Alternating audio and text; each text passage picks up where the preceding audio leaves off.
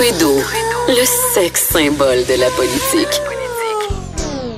Ah, c'est Jonathan, pas Justin. Trudeau, le midi. Cube Radio. C'est Geneviève Peterson en remplacement euh, de Jonathan Trudeau et je suis avec Caroline J. Murphy, journaliste web qui vient nous faire un petit tour euh, des nouvelles. Et là, on commence euh, par le Venezuela parce que c'est depuis trois jours là-bas le bordel le plus complet. Le pays est plongé dans une panne d'électricité géante. Exactement. Ben en fait même euh, aujourd'hui on arrive à la quatrième journée Oh là parce là. que ça a commencé euh, jeudi soir. Et là évidemment on sait le Venezuela est dans une déjà en grande crise politique, fait que ça s'ajoute euh, la, la grande noirceur depuis quatre jours. Et euh, même en fait qu'on est rendu à parler de les ONG avancent qu'il y aurait eu 15 morts dans les hôpitaux en fait parce que comme il y a plus d'électricité, il y a beaucoup de traitements qui ne se peuvent plus comme la dialyse etc. Euh, mais il y a d'autres chiffres qui font état de 50 morts parce qu'en fait comme c'est le, chaos là-bas, les, euh, les- l'information euh, sort au compte-goutte. Alors, euh, d'un côté, vous avez évidemment l'opposant Juan Guaido qui a demandé au Parlement de décréter l'état d'urgence. Juan Guaido qui est celui qui revendique la présidence depuis les dernières élections. Et de l'autre côté, il y a Nicolas Maduro qui lui est président et qui lui affirme que c'est les États-Unis qui ont fait une cré- une une attaque cybernétique dans la guerre électrique. OK, on a de la grosse théorie du complot ici, là. Ah oui, ben en fait, oui, oui, oui. Ben c'est parce que quand même, il faut savoir que les États-Unis soutiennent euh, son adversaire, Guaido, et les États-Unis et le Canada et 50 autres pays. Alors, il y a, il y a, voyons, accuse les États-Unis de, le, de vouloir le saboter et il refuse aussi de faire entrer, de laisser entrer l'aide humanitaire. Donc c'est vraiment la crise euh, au Venezuela. Ben là, il refuse de faire entrer l'aide humanitaire, donc il fait payer la population euh, à des à des fins partisanes finalement. Exactement. C'est pour ça que Guaido euh, veut l'état d'urgence, en fait, parce que c'est les Vénézuéliens qui souffrent pour le moment. Et voilà. Donc, il y aurait il y aurait déjà des tonnes d'aide humanitaire, de médicaments et de nourriture au, au port, dans les ports du Venezuela. Est-ce qu'on sait si le Canada a offert son aide? Notre beau Justin National? Ah, il s'est pas encore prononcé à ce sujet. Il va sûrement le faire peu, en euh, pleurant dans les prochains Ouais, jours. il, il est, il est un peu dans le trou. Ça va nous prendre un visa euh, l'année en 2021 pour aller en Europe, euh, Caroline. Quel Ben oui. scandale! Alors voilà, ça change parce que on le sait, là, les Canadiens, si on reste moins de 90 jours euh, dans l'Union européenne, on n'a pas besoin de visa pour l'instant, mais ça va changer dès 2021. Par contre, il faut savoir que c'est un visa qui va s'obtenir en ligne en à peu près, on nous dit 10 minutes. Dans mon cas, ça va plus être 26 minutes. C'est clair que comme tout bon formulaire gouvernementaux, Ouais. ça fonctionnera pas. Il va falloir euh, télécharger euh, tel moteur de recherche. C'est sûr que ça va prendre plus que 10 minutes. oui, des fois ça plante, des fois ça plante. Non, mais des fois ça plante, des fois ça marche pas. Moi, je suis allée en Inde, ça fait six ans. Il fallait euh, demander un visa et euh, j'ai jamais vu une procédure aussi compliquée. là. La procédure de visa, euh, presque dans tous les pays, c'est alambiqué. Souvent, il faut se rendre dans les ambassades, il faut remplir une partie en ligne. Ça prend des pièces qui sont pas nécessairement les mêmes demandées en ligne qu'en personne. C'est un parcours du combattant. Moi, je disais euh, à la blague, je disais c'est les 12 travaux d'Astérix. Là. Vraiment là, c'est vraiment ça. Donc, euh, je suis vraiment pas contente de savoir qu'on va devoir s'astreindre parce que j'avais l'impression qu'on avait un espèce de rapport privilégié avec l'Europe, tu sais Oui, qu'on patrie. ben un peu. On fait, oui, c'est un, peu, c'est un- peu chez nous. Ben, au moins, rassure-toi, le, le, hum, l'Union, euh, non, pardon, le Royaume-Uni, hein, là, tu vas pouvoir continuer à y aller, le Grand Commonwealth. Parce Mais que, avec le taux de change, j'ai pas trop envie d'aller au Royaume-Uni en ce le moment. Brexit, là, c'est bordel. C'est ça. Mais, mais ils sont pas dans l'espace Schengen, donc euh, eux, on n'aura pas besoin de visa là, pour y aller. Mais, euh, mais oui, c'est l'Union européenne qui euh, veut renforcer sa sécurité, ou en tout cas, c'est le, c'est le prétexte avancé. Et voilà, tout va se faire en ligne. Et ça marche pour tout le monde, dans les États-Unis, euh, les Brésiliens, le Corée, le Japon. Le Japon. Mais tout le monde aura besoin de visa. Renforcer euh, sa sécurité, c'est une chose, mais j'imagine que ces visas-là, ils vont pas les octroyer gratuitement. non, voilà. Donc, c'est une bonne les- façon de remplir euh, les coffres. Les coffres, euh, oui, tout à fait. C'est comme une taxe d'entrée, hein, finalement. Ben un peu, honnêtement. ouais. Ouais. Puis on se demande qu'est-ce que ça va donner au bout du compte euh, au niveau de la sécurité parce que euh, Ils vont juste avoir plus d'informations sur nous. là. Ils, demandent, ils vont demander notre courriel, notre adresse, des trucs comme ça. ah, c'est sûr que si on mon courriel, ils vont vraiment savoir si je me prépare à faire un attentat terroriste en sol européen. Ouais. Parce que moi, par courriel, je partage tous mes euh, Tout. Ah oui, oui. tous mes plans. Bon, voilà. Écoute, euh, est-ce que tu savais, euh, Caroline, qu'on avait plus de chances d'être frappé par la foudre que de gagner à la loto? C'est une vraie statistique. OK. Euh, on dirait que ça m'étonne pas tant. Parce que là, tu nous parles d'une femme qui a gagné 30 fois la loterie le même jour. Oui, oui. Donc, elle, elle pourrait être frappée par la foudre vraiment souvent. Mais là, c'est parce que, est-ce qu'on va la mettre dans un bocal quelque part dans une université quelconque? Parce que. Oui, oui, c'est quand même incroyable. C'est une femme de Virginie. Euh, et en fait, mais là, il faut savoir que ce tirage-là, c'est comme euh, de type Pick Four aux États-Unis. Je sais pas si tu connais. C'est, ça coûte un dollar le billet. Tu choisis quatre numéros. Puis, si tes quatre numéros sortent, tu remportes le prix. Mais tout le monde dans les, les quatre qui ont eu les quatre numéros remporte le prix. Donc, c'est pas une somme qu'on se divise, là. C'est tout le monde reçoit 5000 dollars s'il y avait les quatre numéros. Et elle, fouille-moi pourquoi, a décidé d'acheter 30 fois la même combinaison. OK, c'est pas qu'elle ga- croyait. OK, fait que c'est pas le titre est quand même un peu pernicieux. C'est pas comme ça elle avait gagné 30 fois dans un concours différent, c'est qu'elle avait Non, c'est le même. C'est ça, elle avait 30 billets du même numéro puis dans cette loterie là, tout le monde qui a le même numéro gagnant gagne. Exactement. Bof. Donc, elle avait choisi. Ben oui, mais quand même, t'aurais-tu choisi 30 fois le même numéro? Tu sais, avoir le choix? Je veux dire, tu mets les statistiques Elle a mis tous ses œufs dans le même panier. Elle a carrément. mais elle a ramassé le panier, hein, au complet. Fait qu'on la félicite. Mais elle a gagné combien Elle a gagné 150 000 dollars. US. Elle a gagné 30 fois 5 000. Donc voilà, 150 000 US. Elle nous a annoncé qu'elle voulait refaire sa cuisine. Donc on espère qu'elle a une vraiment grosse cuisine. Ben, en même temps, Caroline, j'aurais tu sais, calme-toi parce que tu vas J'étais tellement énervée. je le sais, mais Ouais. une cuisine, ça va vite, ça va vite. Ah oui, hein? Si tu choisis un petit comptoir de marbre, hein? ouais. Mais, mais moi, chez nous, j'ai pas, j'ai pas. Ma cuisine date encore des années 50. Pour de vrai. Mais c'est beau. Je veux juste dire que littéralement, puis là, je sais que les gens qui nous écoutent vont être découragés parce que la cuisine, c'est quand même la l'espèce de non mais j'ai l'impression que la cuisine c'est vraiment la façon dont les gens se démarquent. Quand tu fais visiter ta maison il y a deux choses importantes. C'est la cuisine et la salle de bain. Puis là la nouvelle tendance c'est d'avoir une très grande salle de bain. Une salle de bain beaucoup trop grande pour ses besoins hein, sans faire de mauvais jeu de mots. Oui. mais c'est très, très à la mode. Et les cuisines laboratoires et tout ça. Et moi, qui est une fille qui cuisine énormément, vous le savez peut-être pas, mais c'est une, des choses que je fais le plus dans ma vie. Plus je suis stressée, plus je cuisine. Donc, en ce moment, je cuisine comme du feu de Dieu. Parfait. Dans une vieille cuisine 1950 dont il manque un backsplash. Je veux dire, il y a- même Ah pas de... oui, hein. ça Tu tombe littéralement... ça hein. tombe littéralement... Non, non. Il y avait des tuiles et elles sont arrachées Ah. et j'ai juste laissé ça faire. Seigneur. Ouais, j'ai décidé de déménager à la place. c'est vrai! Mais j'aime J'ai décidé de vendre ma maison au lieu de refaire ma cuisine. Mais cette madame euh, des États-Unis, euh, on la salue d'ailleurs, pourra se faire mettre des comptoirs de marbre, euh, pourra se faire, euh, écoute, Elle peut se mettre en or, là, si elle veut. ben à 150 000 dollars US, j'en doute. Sais, on a tendance, on attribue beaucoup trop de valeur. On, a- on va plus tant loin que ça. Moi, je dis tout le temps, le 100 pièces c'est le nouveau 20 pièces Avec 150 000 pièces tu fais pas tant de grosse cuisine. Tu dis ça tout le temps? Des fois. Écoute, euh, restons dans le léger. La reine d'Angleterre, tu, tu sais comment je suis euh, pas fan de la reine, Ah vraiment? non, mais mais je je monarchiste. Ben, je suis pas de monarchiste, mais j'avoue que depuis quelques années, avec les mariages princiers qui ont Oui, eu lieu, ils on, t'ont dirait, eu. on dirait que ça a comme ravivé mon intérêt pour la monarchie. Ceci dit, euh, l'influence de la reine ici, je la comprends pas. Puis je comprends Ouais. pas non plus pourquoi on paye des milliers et de même, voire même des millions de dollars en, en frais de sécurité quand Madame Son Altesse daigne mettre son, son petit pied royal en sol canadien. Ça, ça me gosse au plus haut point. Mais c'est paradoxal parce qu'il y a une partie de moi qui aime ça quand même, regarder les mariages royaux et suivre euh, la vie de la monarchie sur Instagram. Ben justement, notre reine, tu sais qu'elle a 92 ans quand même. Cette, Déjà? euh, cette madame, ben déjà. Ça fait 1000 ans qu'elle est là, c'est vrai. Oh oui, elle est là depuis 50, 52 ou 53. Est-ce que tu as écouté The Crown, euh, Caroline? Oui. Euh, pour ceux qui l'ont pas vu, The Crown, c'est euh, une série qui est disponible sur Netflix. Ça, en fait, raconte la vie de la reine, de sa de sa petite enfance justement jusqu'à son couronnement et aussi peut-être à sa chute. J'ai pas vu la saison 2, mais on on, on voit euh, justement ses relations très très. euh, c'est choquant avec le président, avec son mari. euh, elle est victime de sexisme, mais c'est vraiment vraiment intéressant quand même. Mettons que ça a réhabilité la reine à mes yeux cette série-là. Je sais pas, euh, c'est très très. Ben oui. euh, Bon, c'est très, très romancé, j'imagine, mais quand même, euh, ça me l'a fait voir sous un autre jour, puis j'ai pu voir que c'était une fille qui était quand même euh, en avant de son époque. Hein? Tout à fait, puis qui n'était pas appelée à devenir reine au début. Ben non, c'est qui a ça. dû comme embarquer, là, puis go Exactement. with the flow, comme on dit euh, ben, chez elle. Mais là, elle débarque sur Donc, elle est Instagram. débarquée sur Instagram. Ouais. Ben, en fait, la, la famille royale avait déjà un compte Instagram qui s'appelle The Royal Family, qui a déjà plus de 5 millions d'abonnés. Euh, mais c'est pas la reine qui tweet elle-même. Elle ne pèse pas elle-même sur le petit piton. Ben, elle tweet pas, c'est sur Instagram. ouais, pardon. Même sur, sur Instagram. Oui. Mais là, elle l'a fait pour la première fois cette semaine en publiant non pas une photo d'Instababe, mais un vulgaire vieux document. Donc c'est une photo de papier. Excuse-moi, excuse-moi. On- va juste revenir un petit peu. Oui. La reine, euh, armée de toute son équipe de communication, Ouais. elle, ce qu'elle a décidé de, de poster, c'est un papier. Ouais. Mais c'est un papier de quoi? Mais là, c'est ça, c'est que c'est quand même une, une très vieille lettre.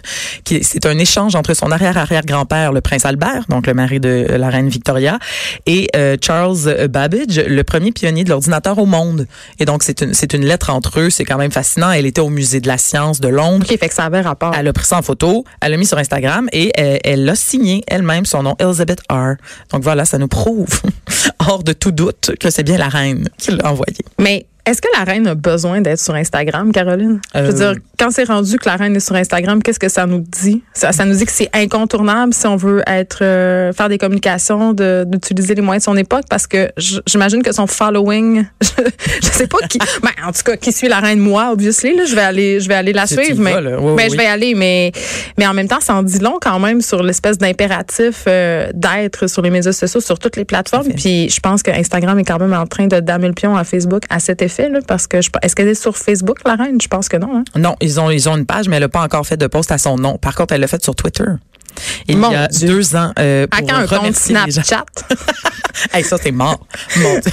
ben non, c'est pas si mort. Mais il Ah, paraît, il que ça revit. Bon, on va essayer sur, sur TikTok d'abord. OK. Oh boy, ça, je connais pas ça. Bon, TikTok, pour ceux qui connaissent pas ça, là, c'est, euh, ben, je connais juste ça parce que j'ai une fille de 12 ans. Sinon, Ah. euh, j'aurais aucune idée c'est quoi TikTok.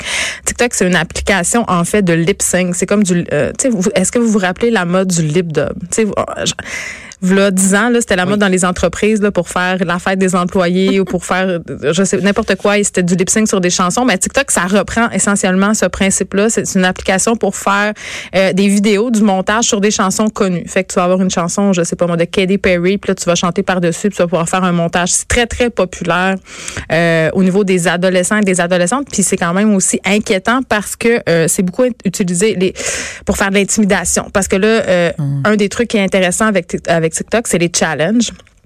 Donc, euh, les enfants se challenge entre eux. Euh, Tu dois faire une vidéo avec, euh, je sais pas moi, un foulard autour de la tête, mais là, ça peut vite dégénérer, tu vois ce que je veux dire? Ah oui. Donc, euh, c'est quand même, mais c'est très, très, très populaire. Donc, quand je verrai la, la reine sur TikTok, je saurai qu'on a atteint, je saurai qu'on a franchi le Rubicon Ah oui, des voilà. médias sociaux. Et là, tu nous parles, Caroline, ça m'a fait beaucoup rire quand j'ai vu, quand on m'a remis le plan de l'émission. Ah oui? C'est- J'avais j'avais hâte qu'on qu'on en arrive là parce que je suis pas une fille de sport. Euh, Je dirais même que le sport ça me ça m'indiffère un peu. J'aime un peu le football quand même, mais pas tant que ça. Mais ce que j'aime c'est ce qu'il y a autour du sport. Ben oui. Ben, tu sais, euh, puis pas nécessairement juste les affaires de potin, mais tout le processus autour du sport, toute la mise en marché, euh, tout ce qui, les énergies qui sont mises pour promouvoir, euh, puis les processus même des gens qui vont voir le Canadien de Montréal entre autres, c'est presque une religion. Donc ça, ça m'intéresse. Et là. Tu me disais que il y a une guerre aux bactéries dans le guerre. vestiaire du CH et ça, ça me fait beaucoup rire. Alors, une grande guerre. C'est super intéressant. C'est un article qui est paru euh, dans le, dans le Journal de Montréal et c'est détaillé comme la plus grande chasse aux bactéries et aux microbes parce qu'en fait, ça fait quand même de nombreuses années qu'on qu'on On connaît l'odeur de la poche d'hockey. Oui, c'est hein? ça. Et donc, on veut désinfecter les poches d'hockey parce qu'imaginez euh, 30 poches dans le même vestiaire. Arc, honnêtement. Donc, c'est un exercice qui, qui existe depuis de nombreuses années, mais qui a gagné en importance parce qu'il y a eu une épidémie d'oreillons à travers la LNH en 2014. Je sais pas si tu te souviens de Est-ce ça. que c'est des gens qui se sont fait vacciner, Ben Caroline? c'est ça, c'est ça. Parce qu'on sait, hein, on sait qu'en ce moment, il y a des gens irresponsables qui ne font pas vacciner leurs enfants, euh, notamment à cause de toute cette polémique autour du vaccin RRO, qui est le vaccin qui nous protège contre les oreillons. Je connais ça, je suis une mère de famille, tu me Oui, regardes, mais sache que je maîtrise parfaitement Non, le non, non. sujet de la On vaccination. de savoir où tu t'en vas. Mais euh, justement, euh, à cause de cette de ce manque en fait de, de la population qui va de moins en moins se faire vacciner parce que justement ils ont peur de cette étude-là qui avait tracé un lien entre le vaccin RRO et l'autisme. Ok, puis là je souligne au passage que cette étude-là, là, elle a été démentie depuis longtemps. Euh, L'étude euh, en fait a été retirée du de l'ANSET qui avait publié cette étude-là, c'est rétracté. Le médecin s'est rétracté, il a été radié, donc c'est beau, on peut oublier cette étude-là. Ok, mais à cause que des personnes qui y croient encore, ben on a des choses qui se passent comme un retour de la rougeole, un retour des oreillons. Comme c'est le cas? Dans le vestiaire du CH. Y a-t-il des enfants non vaccinés? Il y en avait probablement. Exact. Mais là, ça s'est terminé. Les- les- le, le retour des Orions est en 2014. Ah, mais mais, quand même, il y a encore beaucoup de, de problèmes de bactéries, comme il y en a toujours. Et donc, dans l'article, c'est vraiment détaillé toute la stratégie ok, qui est menée par le gérant de l'équipement.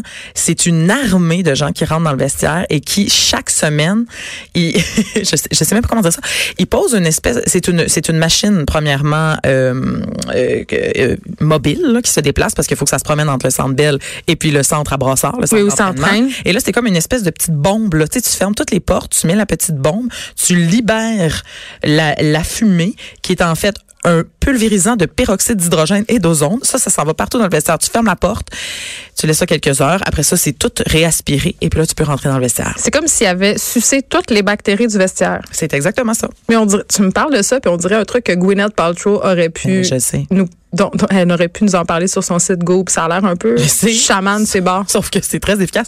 Mais ça sonne aussi comme toutes les, euh, tu sais, les hôtels dans le sud, ils utilisent un, un- un truc un peu comme ça pour euh, quand ils ont des infestations de punaises de lit. Mais attends, ce qu'ils euh, dans le sud, c'est peut-être ça, mais je sais qu'en Asie, par contre, ils utilisent euh, du- le, le truc là, anti euh, le rail, là, on Ouais, appelle ça ouais, comme ouais, ça. ouais. Il y a des gens qui meurent chaque année en voyage en pas drôle, en fait. Parce qu'ils ils en switchent trop dans les matelas, puis les gens ils s'intoxiquent carrément. Là. Il y avait ici des Québécoises qui sont décédées en Thaïlande euh, Mm-hmm. il y a quelques années, puis ça a été prouvé que c'est parce qu'il y avait trop justement d'insecticides, parce qu'il y a vraiment un problème de punaise de lit euh, en Asie quand, quand tu es en tourisme. là. Donc Ouais. euh, voilà. Mais c'est pas le cas chez nos bons Non, Canadiens. personne meurt. Donc ils vont être en Mais ils pas santé. la gastro. c'est ça. C'est, c'est, Mais c'est un j'avoue succès. que j'avoue qu'une épidémie de gastro dans une équipe de hockey, tu. Veux peut-être pas voir ça. Dans les stocks. Ça doit être euh, la personne qui lave les caleçons. En tout cas, on va s'arrêter ici. Oui, arrêtons-nous, arrêtons. Là, on se demande si le sexe avec un robot est acceptable. Genre, pourquoi on se demande ça? On se demande ça parce qu'il y avait un grand congrès en fin de semaine qui rassemblait raté ça, les sexologues. Ah. Ben oui, c'était à Montréal. Plusieurs sexologues se sont rassemblés et là, ben ils ont débattu. Ils ont débattu. Est-ce que c'est acceptable ou pas Un grand débat sur le sexe avec des robots. Ben voilà, et je te dis tout de suite, il y a pas de, il y a pas de réponse claire parce que ça ne s'entend pas. Parce que là, d'un côté, euh, il y avait entre autres la, la présidente de l'ordre des sexologues, Nathalie Legault, qui disait de pas avoir d'opinion euh, tranchée, mais qui estimait quand même que ça peut être une bonne chose pour les gens, par exemple, qui avaient de la misère à se trouver des partenaires sexuels. Puis là, elle pensait euh, entre autres euh, à ceux qui vivent une détresse, comme certaines personnes handicapées, par exemple. Donc, Il y a aussi des personnes euh, plus âgées en CHSLD, mais ça ramène quand même sur le tapis cette question du travail du sexe humanitaire, entre guillemets. Il y a des travailleuses Oui. du sexe qui sont spécialisées dans cette clientèle-là, euh, plus vulnérable. Euh, donc, euh, quand même, ça se peut. Là. Oui, tout à fait. Mais- c'est un point qui avait été soulevé d'ailleurs, genre est-ce qu'on va juste euh, faire disparaître les travailleurs du sexe qui sont là par choix? Oui, puis il y avait aussi euh, la possibilité de rendre la pornographie disponible dans les CHSLD parce que c'est vraiment un enjeu de santé publique, la santé sexuelle des personnes plus âgées. Euh, puis aussi, euh, je, saute du coq à un peu, mais pas tant que ça. J'ai fait du bénévolat dans un, un centre qui vient en aide aux prédateurs sexuels. Euh, pendant environ six mois. Oui, oui, oui. Et euh, c'était beaucoup soulevé cette question-là. Et là, je sais que ça va choquer des gens à la maison, là, mais ouvrez votre esprit. Euh, dans le cas des gens qui ont des attirances sexuelles pour des enfants, euh, il y a beaucoup de, de, de, de personnes de la communauté scientifique qui se questionnent sur euh, les poupées sexuelles enfants, les robots enfants, Euh, la production de pornographie juvénile numérisée, là, c'est-à-dire ce ne sont pas des vraies personnes, mais on, on, on crée euh, par ordinateur des, des humains qui n'en sont pas pour pouvoir satisfaire les pulsions sexuelles déviantes en guillemets de ces gens-là. C'est quand même le débat nous amène quand même vers là, Caroline, parce que ça peut éviter des agressions. Il y, a, il y a des gens qui pensent ça, mais d'un autre côté, il y a des gens qui se disent que ça peut justement mettre la table pour que les pédophiles ou les agresseurs sexuels passent à l'acte. Oui, stimuler le, le désir et normaliser la chose. Exactement. Oh, oui, c'est vraiment une, une question qui est pas réglée là. C'est le moment. c'est quoi, la- mettons qu'on sort de toutes les perversions puis les choses comme ça.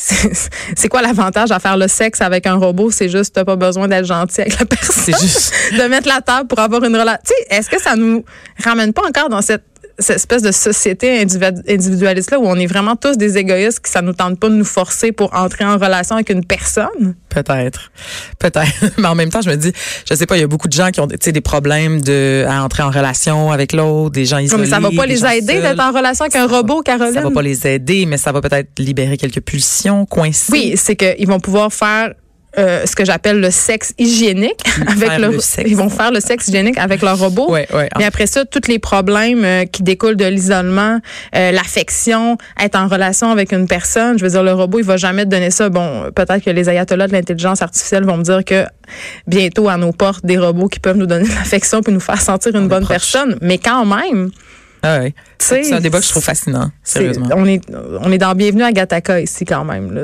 Quand c'est rendu qu'on pense avoir du sexe avec des robots parce que c'est moins compliqué. Ouais. Je sais pas si je trouve ça une bonne nouvelle ou Puis si je trouve ça triste. Ah oui, puis en plus, Genre, puis en plus, ça va être euh, l'apanage des privilégiés. Par contre, Voilà. un, un truc que moi je trouve positif, c'est que justement, euh, peut-être que des hôpitaux ou des centres pour personnes âgées ou des centres de réadaptation vont pouvoir se procurer quelques-uns de ces robots-là. Parce que la santé sexuelle, c'est important, on n'en parle pas beaucoup, mais ça fait partie. Euh, J'écoutais un documentaire, à un moment donné, euh, on parlait euh, des, de des jeunes hommes qui avaient eu des traumatismes crâniens ou des jeunes autismes. Puis justement, c'était impossible pour eux d'avoir des relations sexuelles et ça se répercutait dans leur quotidien, dans leur humeur, dans la façon dont ils recevaient les soins, dans la façon dont ils étaient avec les autres personnes. Parce- c'est intéressant. Donc voilà. Le, que- ben, ça me fait juste penser à, à- dans l'émission Les Beaux Malaises de Martin Matt. Son, Mhm. son frère est un, un ben, un- il vit avec un traumatisme Oui. crânien. Puis il y avait tout un épisode là-dessus sur qu'est-ce qu'on fait? Est-ce qu'on Ben. engage une prostituée? Est-ce qu'on la paye? Est-ce qu'on peut l'amener au centre pour mon frère? Puis bon, évidemment, à travers l'humour, c'était quand même toute la question éthique euh, derrière tout ça. Qu'est-ce qu'on fait avec ces pulsions? un débat intéressant. On finit avec R. Kelly. Encore une cassette. Ben oui. Il reste une minute. Ça va pas bien. C'est la troisième cassette. C'est un peu nébuleux, par contre, comment cette cassette est arrivée. euh, Ben, C'est toujours un peu nébuleux avec R. Kelly. Toujours, dans ce cas-ci, c'est un, un père de famille qui a trouvé cette cassette parmi ses vieux VHS. Et c'était écrit euh, spectacle et football. Il a regardé ça, puis finalement, c'était euh, des scènes dans lesquelles il était entouré de mineurs et R. Kelly, d'esclaves sexuels. R. Kelly, oui. Et donc, il a, il a voulu le, le détruire, mais la femme a dit, ben non, ce, ce, ce- ce gars-là est accusé. On devrait peut-être faire parvenir ça à une Ben, bon réflexe, madame. Bon, bravo.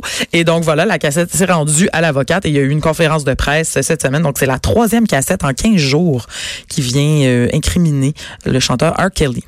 Écoute, merci euh, Caroline J. Murphy pour ces interventions euh, fort pertinentes, un peu, un peu, un peu drôle quand même. On s'arrête un peu et on revient parce que le taux de baptême est en chute libre au Québec. Est-ce que c'est vraiment surprenant? Je pense pas.